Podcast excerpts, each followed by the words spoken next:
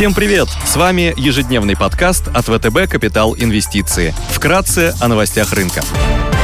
Глобальные рынки. Американским фондовым площадкам понадобился всего лишь один день для восстановления после распродаж в начале недели. На утро среды фьючерс S&P 500 торгуется без изменений. Евростокс плюс 15%. Шанхай Композит прибавляет 0,6%, отыгрывая рост мировых индексов накануне. Котировки нефти марки Brent консолидируются в районе 69 долларов за баррель. Золото показывает нейтральную динамику 1808 долларов за тройскую унцию. Доходность по десятилетним гособлигациям США 1,21%. Сильные изменения внутри дня были связаны с неопределенностями на фондовых рынках. Сегодня запасы сырой нефти в США, индекс цен на новое жилье в Канаде месяц к месяцу. Корпоративные новости. Группа «Эталон» и «Петро Петропавловск представят операционные результаты за второй квартал 2021 года. Отчетность предоставят компании Johnson Johnson, Coca-Cola, Verizon и Texas Instruments.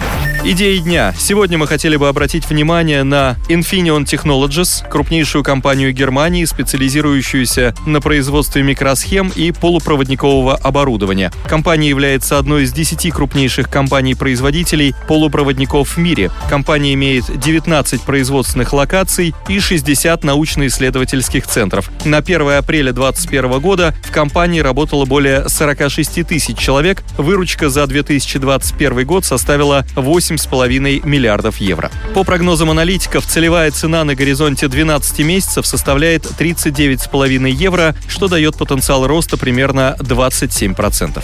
Основные факторы покупки следующие. Опережающий рост спроса на полупроводники на фоне восстановления мировой экономики, ожидание по росту рынка полупроводников в ближайшие несколько лет до 581 миллиарда долларов. Высокий уровень следования стандартам ESG делает компанию более привлекательной среди инвесторов. Компания два года подряд получает рейтинг AA от MSCI ESG Research, в шестой раз включается в индекс Dow Jones Sustainability, а также имеет золотой статус от рейтингового агентства EcoVadis. Наконец, привлекательная оценка по отношению к конкурентам. EV Sales 4,1x, EV EBITDA 14,7x. Также мы выделяем два размещения на рынке рублевых облигаций. Московский кредитный банк с рейтингами BA3 от Moody's и BB от Fitch планирует сегодня провести сбор заявок по трехлетним облигациям. Ориентир по доходности не более 175 базисных пунктов. Кривой ОФЗ, что по состоянию эквивалентно доходности 8, 2,65% годовых. Заявленные ориентиры по доходности предполагают премию около 120-130 базисных пунктов к облигациям госбанков.